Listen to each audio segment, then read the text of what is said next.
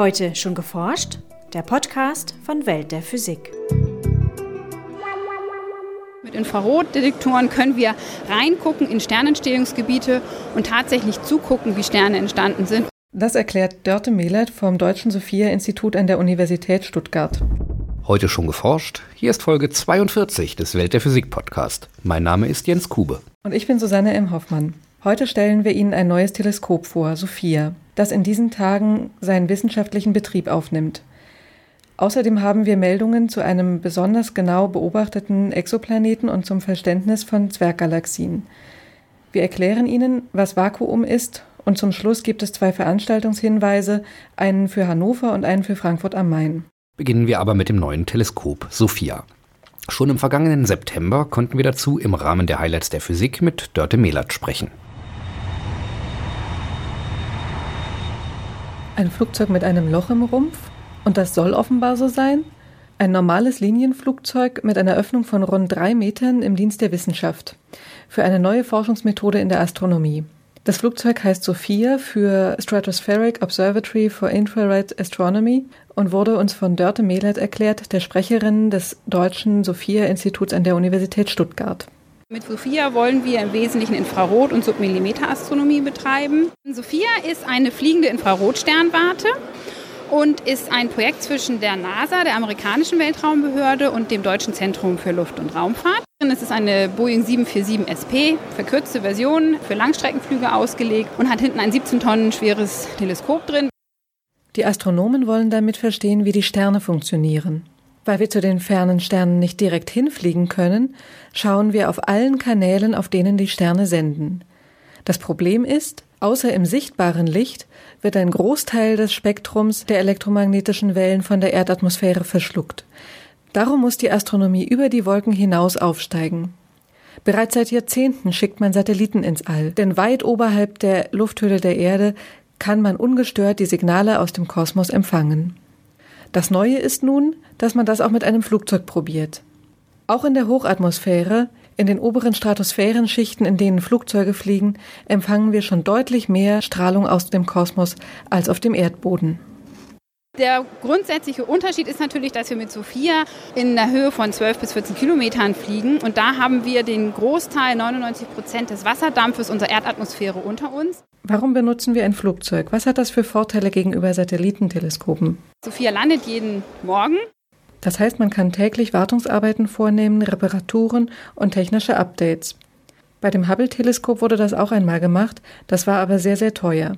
Satelliten haben einen sehr langen Entwicklungsprozess. Die Technik in einem Satelliten ist circa fünf bis zehn Jahre alt, denn wenn sie gebaut wird, ist sie schon nicht mehr die jüngste, weil sie langjährig getestet sein muss.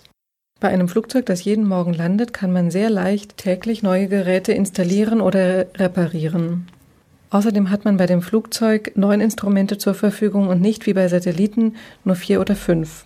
Durch mehr Instrumente an Bord des Flugzeuges steht uns auch ein größeres Spektrum an Beobachtungsobjekten zur Verfügung. Das heißt, wir haben bei Sophia auf der anderen Seite dann die Möglichkeit, wir haben die neuesten Instrumente und haben hoffentlich eine größere effektive Möglichkeit, die Photonen, die wir dann bekommen, auszuwerten. Über den aktuellen Stand der Entwicklung berichtete uns Frau Mehlert noch im September. Der aktuelle Status ist, dass wir 2007 und 2008 intensive Flugtests hatten mit geschlossener Luke, bei der einfach überprüft wurde, wie sich dieses Flugzeug nach dem Umbau mit diesem 17 Tonnen schweren Teleskop hinten in Bewegung verhält. Fliegt es noch, wie ein Flugzeug fliegen soll? Am 18. Dezember 2009 ist erstmalig das Flugzeug mit offener Luke geflogen. Dieser Test war ein großer Erfolg. Zum ersten Mal in der Geschichte ist ein Flugzeug mit einer so großen Öffnung in der hinteren Klappe durch die Luft geflogen und das Teleskop stand im Freien. NASA-Manager Bob Meyer freute sich damals sehr über den Erfolg. Er bezeichnet es als großen Schritt für die zukünftige Erforschung des Universums. Nun hofft man, dass wir im Frühjahr 2010, also innerhalb der nächsten paar Monate, erste Beobachtungen mit Sophia unternehmen können. Was genau wir beobachten, erläutert uns Dörte Mehlert en Detail. Sterne entstehen aus großen Gaswolken, die kollabieren. Großteil dieses Materials wird tatsächlich in Sterne umgewandelt, ein paar hundert bis zu tausend am Stück. Und ein Teil des Materials wird aber nach außen gedrückt und kühlt aus, kondensiert und bildet eine stellare Staubwolke um dieses Sternentstehungsgebiet herum. die undurchdringbar ist für optisches, für, für visuelles Licht. Einfach deswegen, weil die physikalische Größenordnung dieser Staubteilchen die gleiche Größenordnung ist wie die Wellenlänge des optischen Lichts. Infrarotstrahlung hat eine größere Wellenlänge, kann durch diesen Staub durchdringen. Das heißt, mit Infrarotdetektoren können wir reingucken in Sternentstehungsgebiete und tatsächlich zugucken, wie Sterne entstanden sind. Über diese und ähnliche Prozesse im staubigen Kosmos erhoffen sich die Forscher viele Erkenntnisse in den nun kommenden 20 Jahren Sophia-Forschung. Auch unsere Nachrichten beginnen mit Infrarotastronomie. Im sogenannten nahen Infraroten kann man nämlich auch schon von den hochgelegenen Teleskopen in den chilenischen Anden aus den Weltraum beobachten. Damit haben Heidelberger Forscher kürzlich neue Detailkenntnisse über einen Exoplaneten gewonnen. Der Stern HR 8799 besitzt drei Riesenplaneten, jeder einzelne mehrfach so groß wie der Jupiter. Der nun beobachtete Planet hat eine Oberflächentemperatur von ca. 800 Grad Celsius und strahlt daher viel Wärmestrahlung im Infrarotbereich ab.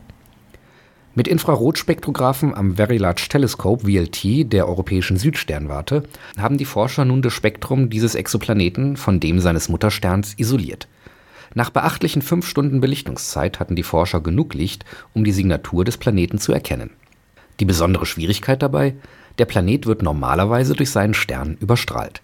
Daher müssen die Astronomen besondere Tricks und Techniken anwenden, um an das Spektrum der Planeten zu gelangen. Die neuen Messungen geben den Forschern nun Anlass, ihre Modelle der Planetenatmosphären zu überarbeiten, denn die neuen Ergebnisse passen nicht zu den bisherigen Annahmen. Als nächstes wollen die Forscher die zwei anderen Planeten desselben Sterns unter die spektrale Lupe nehmen. Wenn das gut klappt, dann werden auch weitere folgen. Im Prinzip sind so sogar bewohnte Planeten nachweisbar. Biologie oder gar Technologie verändern die Zusammensetzung der Atmosphäre und damit auch das Spektrum eines Planeten. Die bisherigen Modelle zur Galaxienentstehung und Entwicklung funktionieren sehr gut für normale Galaxien wie die Milchstraße.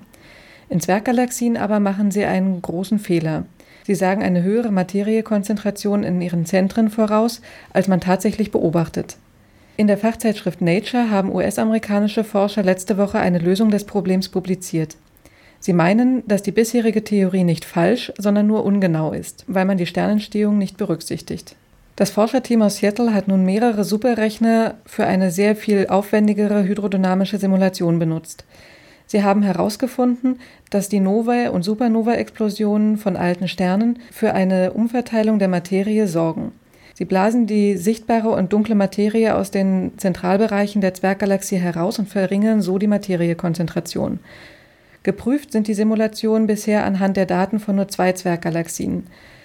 Mit denen passt die Theorie nun sehr gut zur Beobachtung. Im nächsten Schritt sollen aber mehr Daten hinzugezogen werden, um zu prüfen, ob das verbesserte Modell auch für weitere Galaxientypen gilt.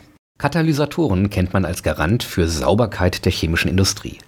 Bremer Forscher vom Institut für angewandte und physikalische Chemie haben solche Katalysereaktionen nun genauer untersucht. Unter Verwendung eines neu entwickelten Industrieschwamms aus Gold haben sie einen sehr umweltfreundlichen Weg zur Herstellung des Lösungsmittels Methylformiat gefunden. Methylformiat ist das wichtigste Vorprodukt für die Synthese von Ameisensäure und wird auch als Aufschäum und Lösungsmittel verwendet. Drei Forschergruppen in Bremen, den Lawrence Livermore Labs und an der Harvard University arbeiteten zusammen und fanden eine Möglichkeit, die Oxidation von Methanol mit nanoporösem Gold zu katalysieren Sie verwenden also Gold, dessen Kristallstruktur im Nanobereich porös ist, sozusagen einen Goldschwamm. Dadurch entstehen geringe Mengen des gewünschten Reaktionsproduktes bereits bei Raumtemperatur. Bei höheren Reaktionstemperaturen lässt sich die Ausbeute von 10 auf etwa 60 Prozent erhöhen. Zwar geht das auf Kosten der Reinheit des Produktes, da störende Nebenprodukte aber kaum entstehen, enthält das Endprodukt immer noch 97 Prozent des gewünschten Methylformiats. Das nanoporöse Gold bewies sich damit als sehr umweltfreundlicher Katalysator. Physik in ungefähr 60 Sekunden. Die neue Serie von Welt der Physik. Moin Jens. Moin Marc. Sag mal, was ist eigentlich Vakuum? Leerer Raum. Umgangssprachlich redet man da häufig vom luftleeren Raum. Aha, also gemeint ist die Abwesenheit von jeglichem Material. Ja, genau. In der Antike haben bereits Philosophen wie Aristoteles sich darüber Gedanken gemacht und nicht geglaubt, dass es so eine Lehre tatsächlich gibt, was bei genauer Betrachtung auch heute noch stimmt. Was sind denn so typische Teilchendichten im Vakuum? In der Luft auf Meereshöhe gibt es ja etwa 3 mal 10 hoch 19 Teilchen, also eine 3 mit 19 Nullen. Anders ausgedrückt sind das 30 Milliarden Milliarden Teilchen in einem Kubikzentimeter Luft. Und von Ultrahochvakuum spricht man, wenn man nur noch etwa 10.000 Moleküle pro Kubikzentimeter findet. Solch ein Ultrahochvakuum benötigt man zum Beispiel bei der Halbleiterproduktion oder in Teilchenbeschleunigern. Wie hat denn die Quantenphysik unser Verständnis vom Vakuum verändert? Teilchen und Antiteilchen können sich gegenseitig vernichten. Ein Elektron und sein Antiteilchen, das heißt Positron, zerstrahlen zu Licht. Umgekehrt können gewissermaßen aus dem Nichts, und da sind wir wieder beim Vakuum, Paare aus Teilchen und Antiteilchen spontan entstehen. Ah, und da kommt die Quantenmechanik ins Spiel. Eine Erklärung dafür, dass Teilchen spontan entstehen und zerfallen können, liefert die Heisenbergsche Unbestimmtheitsrelation. Die Teilchen vernichten sich so schnell, dass der Energieerhaltungssatz nicht verletzt ist. Das Vakuum ist also nicht wirklich leer, sondern da entstehen und vergehen pausenlos Teilchen. Ja, das Vakuum kann man sich gewissermaßen vorstellen wie ein leeres Bankkonto. Mit einem Kredit kann man da kurzzeitig Geld und die dazugehörigen Schulden erschaffen und nach Rückgabe des Geldes ist das Konto dann wieder auf Null. Gar nicht mal so kompliziert, oder? Jo. Das war Physik in ungefähr 60 Sekunden. Zum Schluss noch zwei Veranstaltungstipps. In der Reihe Physik für Aufgeweckte an der Universität Hannover trägt Carsten Danzmann am kommenden Samstag über schwarze Löcher vor. 23.01. 11 bis 13 Uhr, Fakultät für Mathematik und Physik an der Uni Hannover. In Frankfurt am Main gastiert noch bis zum 31. Januar die Ausstellung Weltmaschine über den Teilchenbeschleuniger LHC am CERN.